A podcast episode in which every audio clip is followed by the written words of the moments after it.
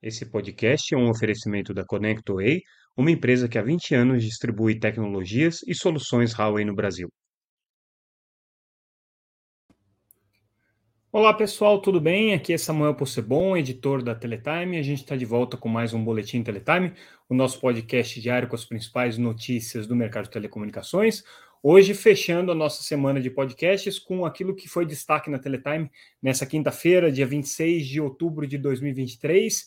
E preparem-se, porque vai ser um episódio um pouco longo do nosso podcast, com muita, mas muita coisa importante que aconteceu no dia de hoje. Diria até um dia histórico em alguns aspectos. A gente vai comentar isso um pouco mais à frente.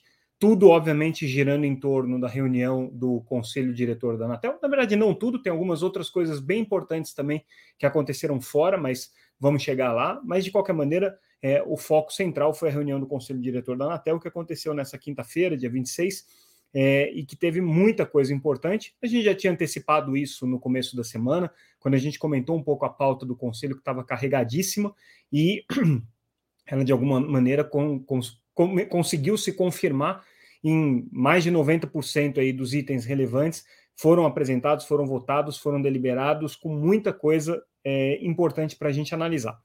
Vamos começar então com a principal notícia. Finalmente, depois de mais de um ano de discussão, mais de um ano de idas e vindas, de manifestações de partes interessadas, partes contrárias, é, partes é, querendo dar palpite, o acordo entre Vivo e o Init foi aprovado pela Anatel.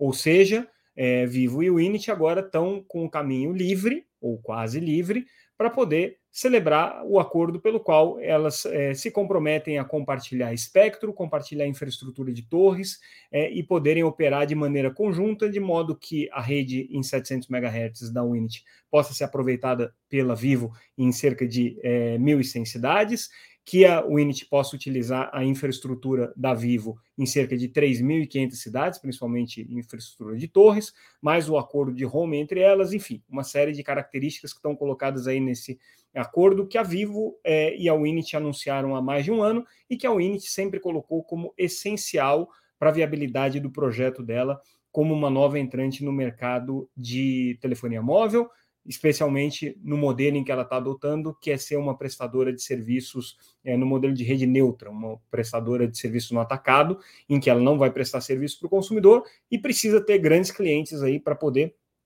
é, viabilizar a sua operação na faixa de 700 MHz que ela adquiriu no leilão de 5G em 2021, vocês vão lembrar, é, pelo valor aí bastante significativo é, de 1 bilhão e 400 milhões de reais foi o que ela pagou pela licença, mais aquilo que ela se comprometeu a investir em contrapartidas, em metas de é, obrigações colocadas pela agência. É, finalmente a Anatel então aprovou, aprovou nos moldes praticamente é, iguais àqueles que foram trazidos pelo é, conselheiro Moisés Moreira quando esse assunto entrou em discussão. Lembrando que o relatório original, né, pela aprovação, era do conselheiro Alexandre Freire, que também fez um trabalho longo de diálogo e de conversar com todas as partes, apresentou o seu voto, que trazia uma série de condicionantes, e o conselheiro Moisés Moreira ampliou esses condicionantes, que foram os condicionantes que basicamente foram acatados por todos os demais conselheiros. Então, é, o acordo foi aprovado com estas restrições. Tem várias restrições colocadas ali, é, enumerando elas de uma maneira geral, a obrigatoriedade da Unity de fazer um chamamento público para que é, os pequenos operadores entrantes possam se manifestar com relação ao interesse de utilizar esse espectro, e nesse caso, se eles é, manifestarem o interesse, eles têm prioridade em relação a vivo. Então, esse é um primeiro ponto aí que está é, bem colocado. A garantia de que esses pequenos entrantes vão ter é, o acesso à rede é, no, na modalidade de roaming, ou seja, eles vão poder utilizar um roaming pela é, rede da Vivo e pela rede da Winit dentro da sua área de cobertura sem nenhum problema na faixa de 700 MHz. E é, a restrição talvez mais importante imposta aí nesse caso especificamente a Vivo é de que ela não pode celebrar acordos de RAN sharing, ou seja, de compartilhamento é, de, de, de rede de acesso com outras operadoras na faixa de 3,5 e 2,3 GHz, é, pelo período de até 2031, nas cidades com menos de 100 mil habitantes. Então, essas são as principais condicionantes aqui que foram colocadas, basicamente mantendo aquilo que o conselheiro Moisés Moreira havia indicado. Ele ainda colocou como condicionante é, a obrigação de que no chamamento, se não houver interessados é, de operadores entrantes num primeiro momento, o chamamento tem que se estender para os outros operadores nacionais também, para poderem fazer uma oferta aí similar.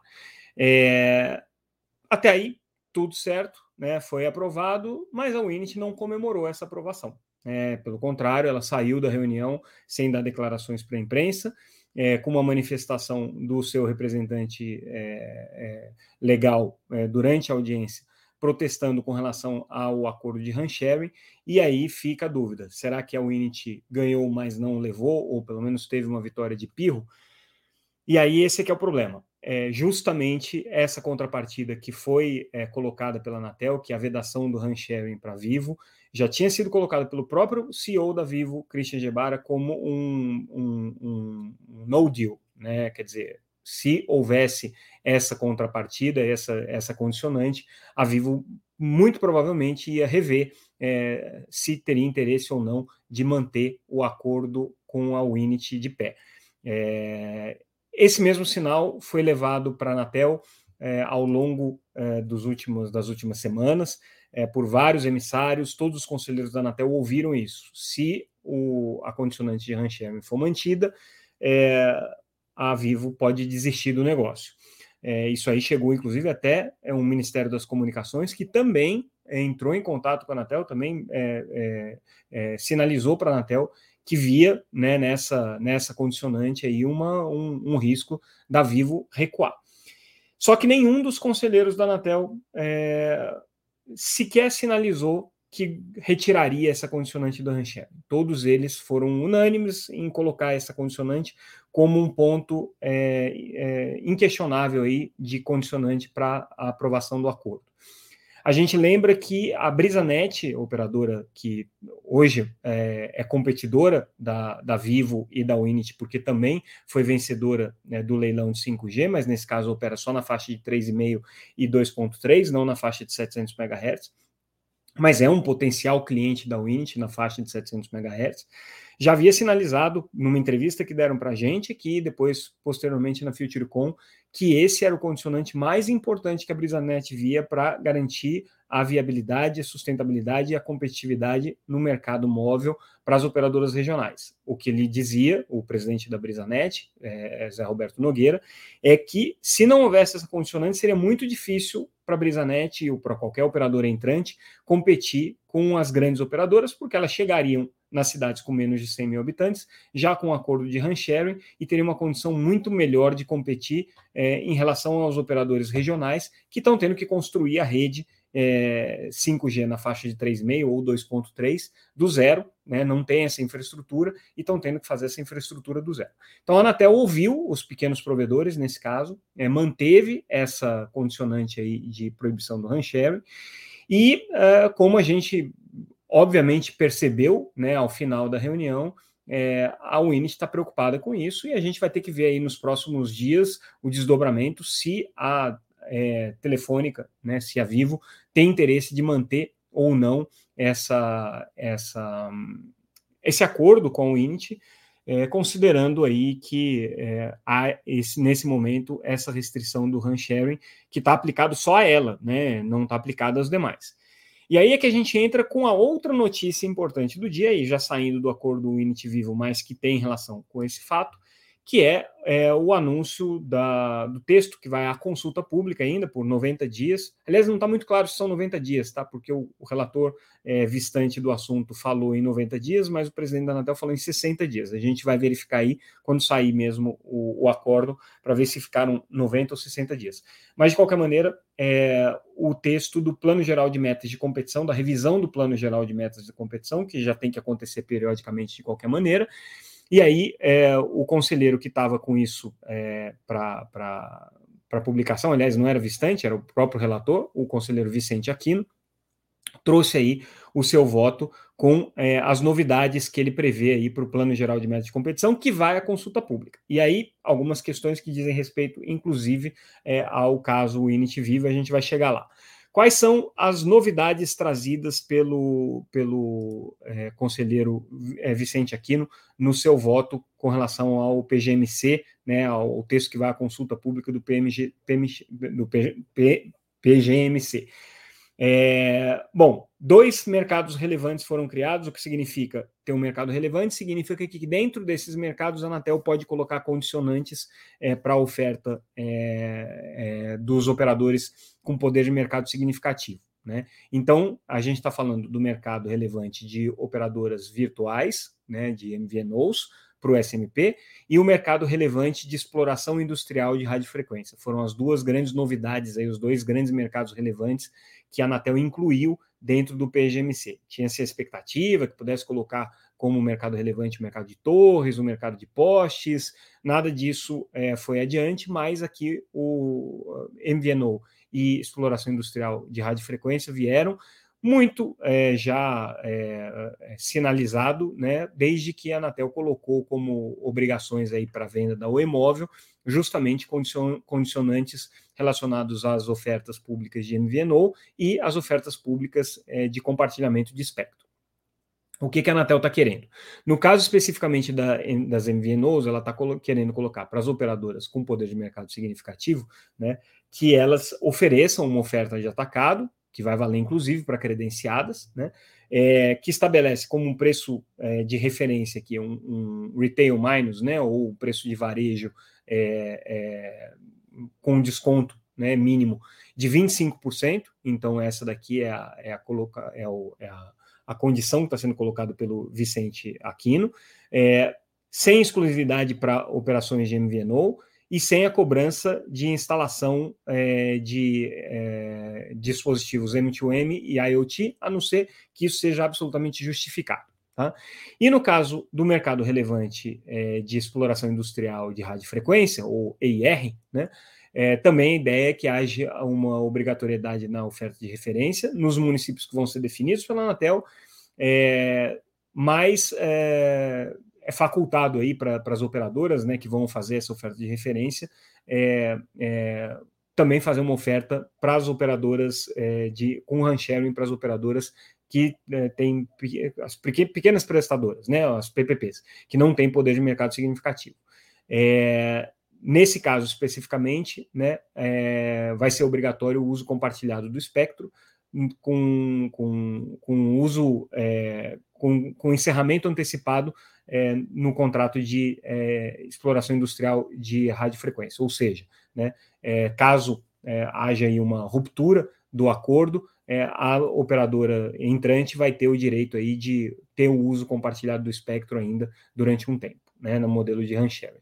E aí a grande novidade é que para as operadoras é, com poder de mercado significativo, as grandes operadoras, também valeria a restrição de RAN sharing até final de 2030, ou seja, até 2031, é, nas faixas de 3,5 e 2,3 GHz, nas cidades com até 100 mil habitantes. Ou seja, a mesma regra que foi imposta só para Vivo, no caso da Winit, sendo aqui imposta para todas as operadoras. Por que, que isso aqui é importante? Porque é justamente né, essa é, aplicação para as outras concorrentes da Vivo que pode fazer com que a Vivo não desista do acordo com a Winit. Afinal de contas, vendo aqui a perspectiva de que a Claro e a TIM também não vão poder fazer um rancher, ela fala: bom, então eu vou manter o meu acordo com a, com, a, com a Vivo porque eu vou ter as mesmas condições. O problema é que o PGMC só vai vir em meados do ano que vem, a versão definitiva, então a Vivo vai ter que apostar aí até lá né, de que essa. É, é, condicionante aqui, essa regra, vai valer para as é, operadoras nacionais né, e não só para ela. Então, é, é, um risco aí que a, que a Vivo tem. É, mercado de dados em alta capacidade, que já existia, mercado relevante de dados em alta capacidade. A novidade é que, pela primeira vez, três é, prestadoras de pequeno porte foram incluídas aí como operadoras de, com, com poder de mercado significativo nos municípios em que elas atuam a EB Fibra, ou a Loja, né, como ela opera na marca comercial, a BrisaNet e a Unifique. Ou seja, BrisaNet, Unifique e a Loja têm que fazer ofertas é, públicas de atacado é, nas cidades em que ela, elas atuam, é, no mercado de dados em alta capacidade, que é basicamente é oferta de links aqui de mais de 1 gigabit por segundo.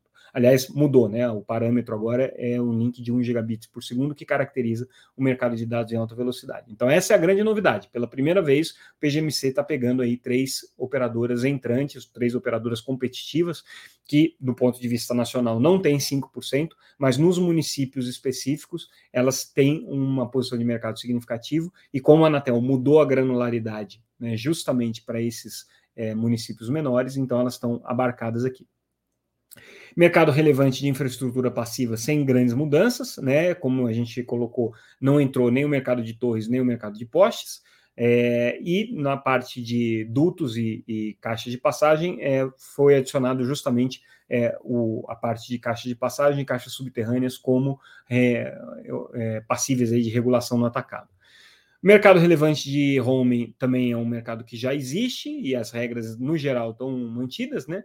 É, aí o que a Anatel está propondo é justamente uma revisão aqui da, das regras de, do, do, modelo de replica, replicabilidade, né? Modelo que, é, é, que passaria a ser agora o modelo de bottom-up, é, e inclui, inclusão de duas outras modalidades de home, tá? o, tanto o home dentro da, da, da, área de prestação quanto o home fora da área de prestação. Essas foram as duas primeiras mudanças aqui. É, e é, as operadoras MVNOs credenciadas também passariam a ter direito a home aqui nessa, nessa, nessas nova regra. É, tem a preocupação aí com relação à questão do home permanente, então a proposta do Conselho Vicente aqui não é que haja aí uma restrição de 90 dias para o home, né? E aí a Anatel avaliaria caso a caso aí como é que fica em casos superiores a isso.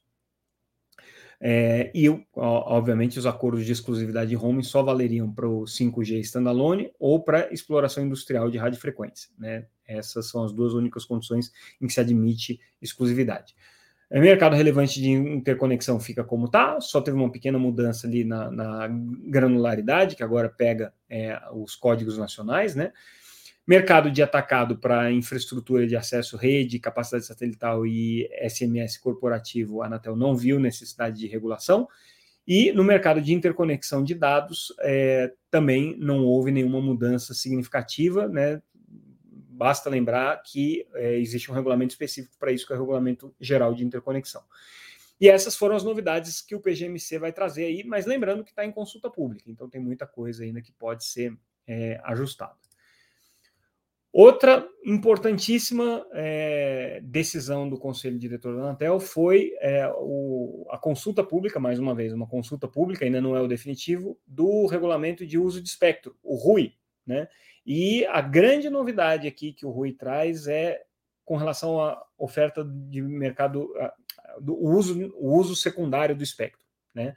É, hoje, muitas operadoras que têm é, espectro estão é, com espectro ocioso, elas compraram, adquiriram esses espectros não estão utilizando em determinadas localidades. A Anatel quer estimular que é, esse espectro seja utilizado por operadores entrantes, e aí o que ela está criando aqui como é, estímulo para isso é que uma vez que você tem o uso secundário do espectro, é, você tem o direito de ficar nele por cinco anos. Cinco anos, para vocês terem ideia, é um quarto do tempo da outorga, hoje as outorgas estão sendo é, de 20 anos, é, ou, se você pegar uma outorga antiga de espectro, que era por 15 anos, é um terço né, do, do prazo da outorga. Então, assim, é muita coisa e certamente isso vai fazer com que seja muito mais interessante para as operadoras entrantes entrarem aí utilizando o mercado, utilizando as frequências que não são utilizadas, mesmo que elas não tenham a titularidade, elas vão ter a garantia de uso disso pelo período aí de cinco anos. Então, essa foi a grande novidade aí do, do regulamento de uso de espectro que a Anatel trouxe. E, é, de alguma maneira, está em linha aí com o esforço da Anatel de estimular a competição no mercado móvel. Essa está sendo atuada aí da agência. Também ainda no mundo de espectro, outra decisão importante do Conselho Diretor da Anatel foi a regulamentação da faixa de 4.9 GHz, e aí a novidade foi que a Anatel conseguiu encontrar aqui 120 MHz de espectro para ser utilizado para o 5G. Então, aqui a boa notícia para os operadores de é, banda larga móvel é que a Anatel provavelmente vai licitar em algum momento aí na faixa de 4.9 é, esse pedaço de espectro aí de 120 MHz para as operadoras que hoje estão é, atuando no mercado de banda larga móvel. Diante de tudo isso, o que, que significou essa reunião da Anatel? E aí é uma opinião pessoal nossa, obviamente é a nossa avaliação, a nossa análise, né? Mas é, para quem acompanha aqui a Anatel há tanto tempo, como é o caso da Teletime, como é o meu caso especificamente, o que aconteceu na reunião da Anatel dessa é, quinta-feira, dia 26 de outubro de 2023, foi histórico. A Anatel deu um passo concreto aqui no sentido de sacudir todos os alicerces que a gente conhece até hoje de regulamentação de espectro. É, até hoje, o modelo de espectro praticado pela Anatel funcionava basicamente é, da seguinte maneira: é, uma operadora vai lá, participa de uma licitação, quem tem mais dinheiro compra o espectro, fica com aquele espectro pelo período da outorga, 15 anos, 20 anos, a depender aí da, da licitação. É, se precisa de mais espectro, eventualmente compra uma concorrente, a Anatel aprova ou não, mas quase sempre aprovando, pelo menos até hoje Todos os casos foram aprovados, a compra da Nextel pela Claro, a compra da Imóvel pelo conjunto das três operadoras, todos os processos de consolidação que aconteceram ao longo desses 20 anos aí de é, mercado móvel foram aprovados pela Anatel, não houve nenhuma rejeição até hoje. É, o que a Anatel fez foi colocar os caps de espectro, né? E o que aconteceu agora é que a Anatel deu passos bastante significativos e concretos no sentido de criar regras assimétricas para operadores entrantes no mercado de espectro. Então, ela, é, primeiro, está proibindo hand-sharing em determinadas faixas para estimular os operadores competitivos, o que já é uma grande novidade aqui. Ela está é, dando mais prazo para o uso secundário de espectro, dando, aliás, muito mais prazo. Né? Hoje, o uso secundário tem, você tem garantia de seis meses para ficar na faixa, caso o, o, detentor do direito primário reivindique a, a, a, faixa de volta. Agora vão ser cinco anos, então você teve aí um, uma, uma uma é, expansão imensa né, do, do, do, prazo de uso do espectro secundário. É, com isso, a Anatel, obviamente, está querendo estimular é, o mercado de, de espectro secundário, mas aí não uso secundário, mercado secundário de espectro, ou seja, quem tem espectro vender para quem não tem espectro a sua, o seu direito de exploração em caráter primário aqui. É, a Anatel está, obviamente, querendo estimular que é, a Unity se aproxime dos pequenos provedores, dos provedores entrantes. Está criando dificuldades aqui que aparentemente vão ser muito difíceis de serem transpostas pela Vivo para manter o acordo com a Unity, e aí a Unity vai ter que correr para fechar acordos com os PPPs, com os operadores de pequeno porte. Então, uma mudança aqui muito significativa que está sendo colocada é, pela agência. É, e, é, né, dentro de todas as mudanças aqui que o PGMC traz, o, o, Plano Geral de Metas de Competição, que vai entrar em consulta pública, está se colocando é, condições para favorecer é, o surgimento ou é, a oferta de serviços por MVNO e condições para se estabelecer um mercado de exploração industrial de espectro, ou seja, que as operadoras tenham estímulo aí para poder contratar espectro umas das outras e é, se tornarem competitivas em cima disso. Então, esse conjunto de coisas relacionadas ao espectro que aconteceram nessa quinta-feira é histórico, tem um potencial de mudar o mercado, como teve no passado, quando a agência decidiu criar uma simetria é, para as é, tarifas de interconexão de VOM, né, em que você estimulou a entrada de operadoras móveis no Brasil e, e o surgimento de, de, de é, competição nesse, nesse, é, nesse mercado, tirando inclusive é, o interesse e atratividade dos serviços fixos. Tem muita gente que diz, inclusive, que essa assimetria na VOM, que favoreceu durante muito tempo algumas operadoras entrantes ou que estavam ganhando corpo na época, como foi o caso da TIM, como foi o caso da Nextel, depois comprada pela Claro, é, foram uma das coisas que é, prejudicaram sobremaneira a vida é, da Oi, porque a Oi era a principal operadora móvel e como tinha essa simetria de VOM, era muito mais interessante é, para a interconexão é, entre a rede móvel das operadoras móveis e a rede fixa para o lado das operadoras móveis do que é, para o lado das operadoras fixas. Então era muito mais interessante você fazer uma ligação é, do fixo para o móvel do que do móvel para o fixo. Né? E isso fez com que é, o, o, as operadoras móveis tivessem aí ganhos financeiros bastante significativos durante esse período. Então, o que está acontecendo hoje tem o potencial de ser o que foi a VOM, ou em 2013, quando a Anatel criou as regras para os pequenos provedores é, de, de, banda larga, né, para os PP, PPPs, criando as assimetrias todas que foram estabelecidas para eles, e que também permitiu o desenvolvimento da competição no mercado de banda larga móvel, aí, que hoje supera isso 53%, né? E na época não, é, não representava nem 20%, então, é, nem 10%, aliás. Então, é, mudanças aí muito significativas. Outra decisão é, do, do, do, Conselho Diretor da Anatel nessa quinta-feira, que aí não tem nada a ver com o espectro, mas é super relevante também para o mercado, são as novas regras é, de direitos do consumidor, o RGQ, ou, perdão, RGC, o Regulamento Geral de Direitos do Consumidor, que é considerado aí pelo próprio presidente da Anatel, Carlos Baigorre, como o regulamento balizar, ou basilar, perdão, essa hora da noite a gente já está trocando aqui algumas palavras o regulamento basilar aqui para a relação entre a agência e os usuários dos serviços de telecomunicações, entre as operadoras e os usuários dos serviços de telecomunicações. Segundo palavras dele, o regulamento mais importante da Anatel. É, esse regulamento, PG, o, o, o, RG, o RGC, é, já tinha começado a ser votado é, há um ano atrás, quando o conselheiro relator, na época, Emanuel Campelo, é, tá, trouxe o voto, ele trouxe no, no, no, finalzinho do seu mandato. Na ocasião, o conselheiro Vicente Aquino pediu vistas e está trazendo, trouxe né, nessa quinta-feira de volta o seu voto quase um ano depois, mas com muitas novidades, com muita coisa importante. Então, assim, o, o Regulamento Geral é, é de Direitos do Consumidor, basicamente, ele estabelece é, as regras que estão valendo hoje para o atendimento digital, tanto que uma das grandes novidades é que caiu a obrigação de atendimento presencial das, das, das empresas, então elas não precisam mais ter lojas para atender os consumidores. Se elas tiverem loja, é ok, né? É, elas têm que dar atendimento e, e, e, cumprir determinadas regras, mas elas não são mais obrigadas a ter loja de atendimento é, para receber o consumidor permite é, planos digitais, ou seja, planos em que o consumidor só se relaciona com o operador através de aplicativos, não tem acesso a call center, não tem acesso a atendimento presencial em lojas, a, a serviços de manutenção é, com equipes físicas, né? Então todo o trabalho aqui é feito virtualmente, feito digitalmente. É, e mais uma série de regras, uma série de novidades que estão sendo colocadas aqui pela, pela, pela Anatel. Trazendo aí algumas mais importantes, né? É, horário de funcionamento de call center das 6 da manhã às 22 horas, né? Uma, uma, uma definição importante aqui da agência. Questão é, do atendimento presencial a gente já colocou, então caiu, as operadoras não precisam mais cumprir isso.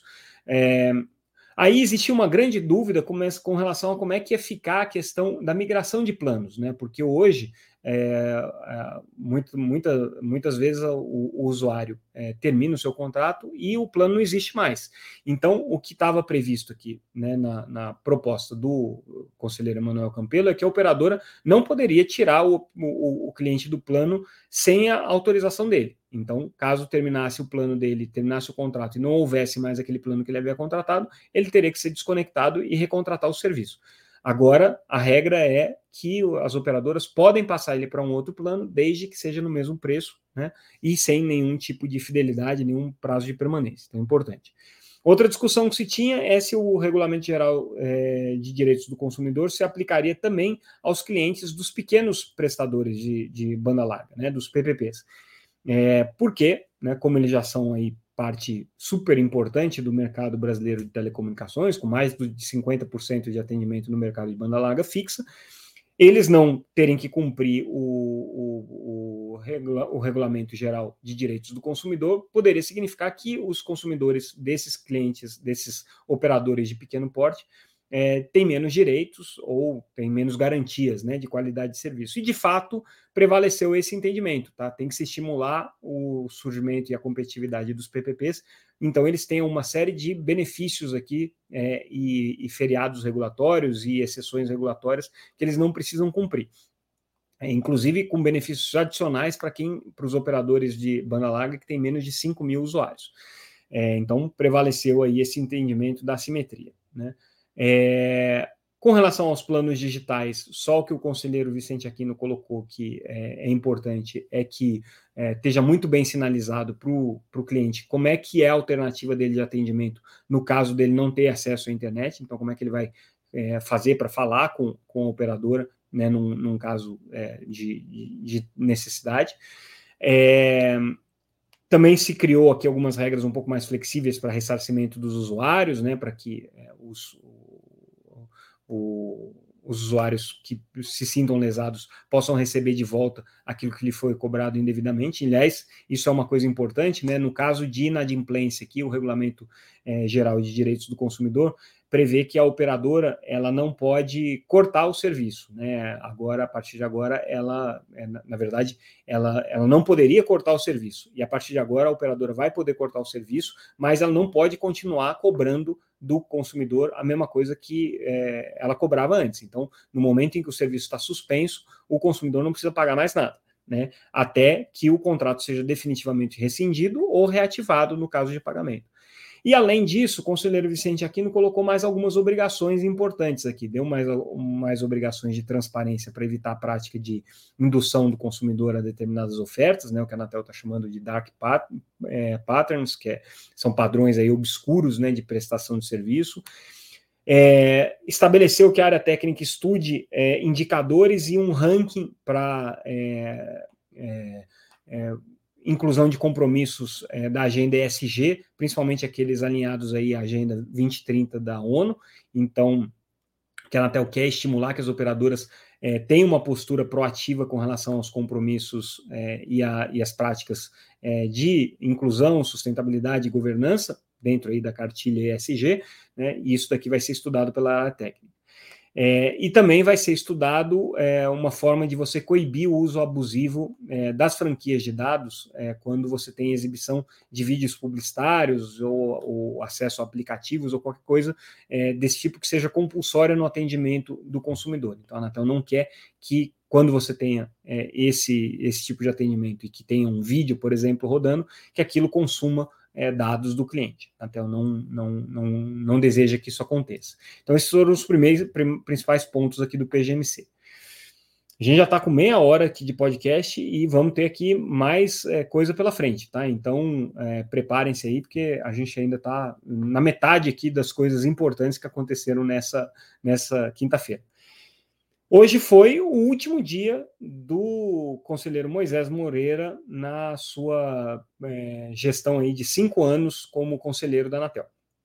O conselheiro Moisés Moreira recebeu rasgados elogios dos seus pares, os demais conselheiros, recebeu aí é, homenagem dos funcionários, é, foi um, um, conselheiro que realmente saiu com, com um nível aí de aprovação interna da Anatel muito alto pelo visto. Né? E de fato, o conselheiro Moisés Moreira, apesar de ter aquele jeito tranquilo, ele foi um, um, uma, uma personagem importante né, nesse período da Anatel, porque ele segurou algumas questões aí muito polêmicas, né, e foi uma teve uma atuação decisiva em alguns casos. O conselheiro Moisés Moreira começou é, no momento em que a Anatel discutia muitos casos, por exemplo, com relação ao tratamento dos serviços over the top em TV por assinatura, é, que é, foram decisões basilares aí para a atuação da agência. É, depois ele assumiu é, a consulta pública e a negociação para tentar se chegar a um regulamento geral é, de compartilhamento de postes, né, que a Anatel aprovou, inclusive, essa semana, ainda falta aprovação da, da ANEEL. Ele foi uma personagem super importante aqui na, no combate à pirataria em TV por assinatura, então foi quem deu, deu o, o, o toque para que a Anatel começasse a fazer aquilo que a Anatel deveria ter feito há muito tempo, que era começar os bloqueios administrativos contra os dispositivos de distribuição de conteúdo de TV paga piratas. Então, o conselheiro Moisés aqui comprou essa briga, fez com que a Anatel entrasse nessa batalha e ela está hoje colhendo os frutos com, com é, operações sucessivas de bloqueio de IPs, e isso tem causado aparentemente muita reclamação entre os usuários das caixas que levam sinal de TV por assinatura pirata. Então, conselheiro Moisés Moreira, entre vários feitos aqui, é, trabalhou nesses projetos é, importantes e referenciais para a Anatel e também peitou é, ministros que passaram ao longo desse, desses anos em que ele teve é, no Conselho da Anatel, é, no sentido de garantir a autonomia da Anatel. Eu mesmo testemunhei conversas que eu tive, algumas que renderam matérias e foram publicadas em ON, outras que ficaram só nas informações de bastidores, quantas brigas né, o, o conselheiro Moisés Moreira teve com os ministros é, aos quais ele teve vinculado. Né? Lembrando que ele passou, ele entrou, na época o ministro era o Gilberto Kassab, que foi quem convidou ele para ser secretário de radiodifusão. Depois você teve outros ministros, o ministro Marcos Pontes, o ministro Fábio Faria, né? e agora a gente tem o ministro Juscelino Filho, todos esses aí é, passaram é, pela, pela, pelo período em que o Moisés teve na Anatel. E com todos eles, o Moisés teve momentos aí de estresse é, em que ele impôs as suas posições, é, a revelia aí das posições que eram defendidas pelo, pelo, pelos ministros. Por isso mesmo, talvez ele não seja aí um, o conselheiro mais, é, é, é vamos dizer assim, é, querido né, pelo mundo político, porque apesar de ter tido a, como padrinho ali para chegar na Anatel o, o, o ex-ministro Gilberto Kassab, ele não é um, um, um, servidor aí que costuma fazer aquilo que os, os políticos de plantão pedem. Então, é mérito aí do conselheiro Moisés Moreira, que vai deixar saudade com certeza. A gente ainda não sabe quem vai substituí-lo, né? mas vai deixar saudade. E aí, já que o conselheiro Moisés foi essa liderança importante, principalmente no combate à pirataria, uma super notícia para o mercado de TV por assinatura. O, a Câmara aprovou nessa quinta-feira também, né? É, a prorrogação, o projeto de lei é, que, que estabelece a prorrogação das cotas de tela na TV por assinatura, o PL 3696 de 2023, mas a grande novidade desse projeto, e que acabou sendo aprovado e prevaleceu, é que ele empodera a Ancine para que a Ancine possa atuar no combate à pirataria de conteúdos audiovisuais, conteúdos é, de TV por assinatura. É, Ancine estava muito reticente de entrar nessa briga, dizia que não tinha respaldo legal, com muito receio de é, endossar as ações da Anatel. É, e aí o setor de TV por assinatura se mobilizou, colocou esse dispositivo na lei, e agora a lei é que está dizendo que a Ancine tem essa função, tem esse papel. O, a matéria ainda vai voltar para o Senado, porque foi acatada uma emenda aqui com relação a pequenos é, provedores de, de telecomunicações, para que eles não fiquem sujeitos às obrigações das cotas, né? Então, é, operadores até 150 mil clientes não precisam cumprir as regras das cotas obrigatórias, o que é uma coisa importante aqui no, no, no mercado. Mas, de qualquer maneira, é, mesmo ele voltando para o Senado, essa, esse ponto da pirataria não deve ser revisto, porque é, as alterações que foram feitas na Câmara não dizem respeito a esse artigo, esse ficou do jeito que estava. E o projeto deve ser sancionado pelo presidente Lula, tá? A expectativa aí é que o presidente Lula não vete. Então, com isso, Ancine definitivamente vai ter obrigação de entrar no combate à pirataria de TV por assinatura, o que é uma excelente notícia para as operadoras de TV por assinatura. Ajuda a Anatel, que está sozinha nesse combate agora, né? E vai fortalecer aí essa, essa atuação é, do poder público contra essa atividade, que é uma atividade criminosa. Também tem a ver com o conselheiro Moisés Moreira, é, mas aí a gente está falando da rede privativa do governo, que vai ser construída com recursos do edital de 5G, construída pela EAE, implementada, né, melhor dizendo, pela EAF, que é a empresa administradora dos compromissos da faixa de 3,5 GHz, e que é, responde né, às orientações do GAISP, grupo ao qual o conselheiro Moisés Moreira é, é, respondia né, pela liderança, pela coordenação até a semana passada. Então, o conselheiro Moisés já se desligou do GAISP, mas ele teve um papel importante aqui na discussão sobre a questão da rede privativa do governo. E a novidade é que o Ministério das Comunicações e a Telebrás começaram a fazer uma peregrinação pelos órgãos públicos mais importantes para vender essa rede privativa que tá, vai ser construída. Então, a ideia aqui é apresentar os requisitos de segurança, ouvir um pouco outras áreas do governo com relação às necessidades aqui para essa rede privativa, que a expectativa é que conecte pelo menos 6.500 é, pontos de, de presença em todo o Brasil. Vamos ver se isso aqui vai ser possível. Mas a Telebrás agora saindo aí do casulo e começando a atuar já na linha de frente da questão dessa rede privativa, que ela ganhou a prerrogativa de, de operar no final do governo Bolsonaro, apesar do governo Bolsonaro, ao longo do, do, dos quatro anos de mandato, eh, ter trabalhado para a privatização da Telebrás e ter deixado a estatal meio de, de em segundo plano. No finalzinho, deu aí essa, essa vantagem para a Telebrás de ser a, a operadora da rede privativa. E vai ser também, escrevam o que eu estou falando, vai ser também a operadora é, da infraestrutura subfluvial do Norte Conectado, tá? apesar das duas primeiras infovias estarem operadas por consórcios privados, tudo indica que a Telebrás é que vai ser a operadora das outras seis infovias que estão sendo construídas também pela, pela é, EAF, né, a entidade administradora da faixa de 3,5. Outro fato histórico no dia foi é, a aprovação pelo BNDES da primeira leva aí de financiamento para proje projetos de conectividade, projetos de internet, nesse caso especificamente internet em escola pública, com o recurso do FUST. Olha só, depois de 23 anos em que ninguém mexeu nos recursos do FUST, depois de 23 anos das operadoras batendo na tecla insistentemente de que era preciso descontingenciar e utilizar os recursos do FUST para os projetos de universalização, depois de anos de discussão no Congresso com relação a isso, mudança de leis, mudanças de regras, criação do comitê gestor do FUST, tudo isso é, culminou na, na aprovação nessa quinta-feira aí do primeiro projeto de financiamento com recursos do FUST.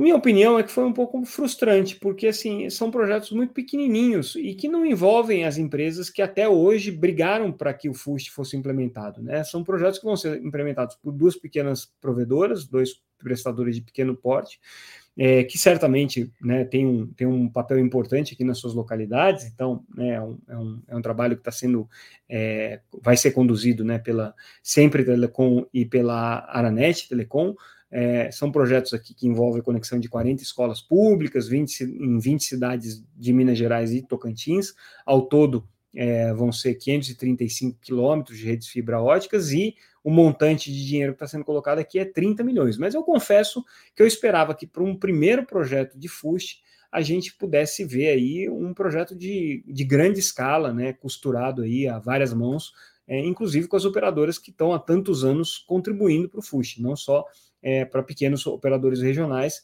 mais projetos aqui de grande impacto que passassem também por grandes operadoras. A gente sabe que as grandes operadoras estão muito receosas, porque o modelo de uso do FUST basicamente é reembolsável. Né? Se tem um pouquinho de recurso não reembolsável, mas basicamente é reembolsável.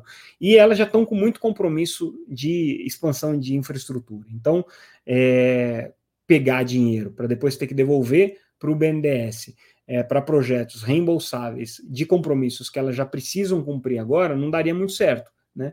Então, é, parece, ao que tudo indica, as pequenas é, provedoras de, de, de, banda larga vão ter aí uma certa primazia no uso dos recursos do FUST, pelo menos é isso que indica essa primeira aplicação que está sendo feita aqui. A gente traz os detalhes de quais os projetos que foram aprovados e tudo mais. Né? Mas, de qualquer maneira, é um fato histórico super relevante aí o FUST finalmente saindo é, do caixa do tesouro e indo para projetos privados aí de expansão da infraestrutura de telecomunicações. É, outra notícia que a gente traz, é importante é, nessa, nessa, no nosso noticiário dessa quinta-feira, é com relação à estratégia da Sky. A gente fez uma entrevista com o presidente é, da, da Sky, Gustavo Fonseca, em que ele trouxe alguns pontos importantes. Primeiro, que a Sky vai intensificar o uso de rede neutra para banda larga, então ela está com esse projeto aí de crescer em banda larga utilizando rede neutra, né? vai desligar a banda larga que ela tem hoje utilizando 4G, isso definitivamente é uma decisão que já está tomada. É, pediu é, que a Anatel busque aí intensificar as ações de combate à pirataria, principalmente junto aos provedores de e-commerce, que segundo a Sky não estão ajudando em nada, nem as operadoras de redes sociais, nem as operadoras de e-commerce estão in, envolvidas e engajadas no combate à pirataria, segundo a Sky. E por fim, é, o, o, o que a Sky está pedindo né, nesse momento é que o governo é, intensifique e se engaje aí no, no, no combate à pirataria. Então, é, isso aí, ao que tudo indica, foi um pedido atendido aí pela, pela, pela Anatel, né? não por conta dessa cobrança aí pública da Sky, mas porque era uma coisa que o Anatel estava querendo fazer mesmo. E aí a gente finaliza o nosso boletim de hoje, ufa, depois de 45 minutos, hoje batemos o recorde aqui, com uma notícia de ontem, na verdade, é a aquisição da Blink pela Tecpar. Com isso, a Tecpar passa aí a casa dos 600 mil clientes. É, ela é a 13 terceira operadora a chegar nessa casa.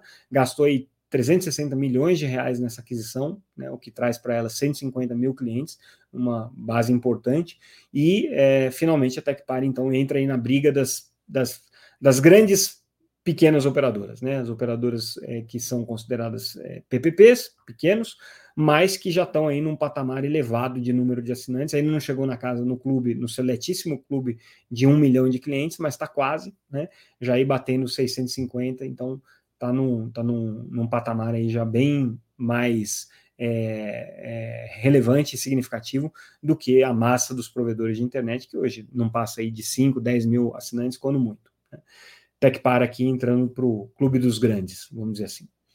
E com isso, pessoal, a gente encerra o nosso boletim de hoje, já quase sem voz aqui. É, eu agradeço a audiência de todos vocês. Vocês estão ouvindo esse podcast nessa sexta-feira, o que significa que na, na noite é, de hoje. A gente não deve ter uma nova edição do podcast, a não ser que haja um fato é, extraordinário que justifique eu atrapalhar o sábado de vocês. Do contrário, a gente tem é, um novo podcast marcado para segunda-feira. Ficamos por aqui, como sempre agradeço a audiência, peço desculpa pelo podcast um pouco mais longo, mas realmente hoje foi um dia histórico com muita coisa para a gente analisar e trazer para vocês aqui. Então espero que tenham gostado e aproveitado. Ficamos por aqui, pessoal. Até mais. Segunda-feira a gente se ouve, se fala e se vê. Até mais.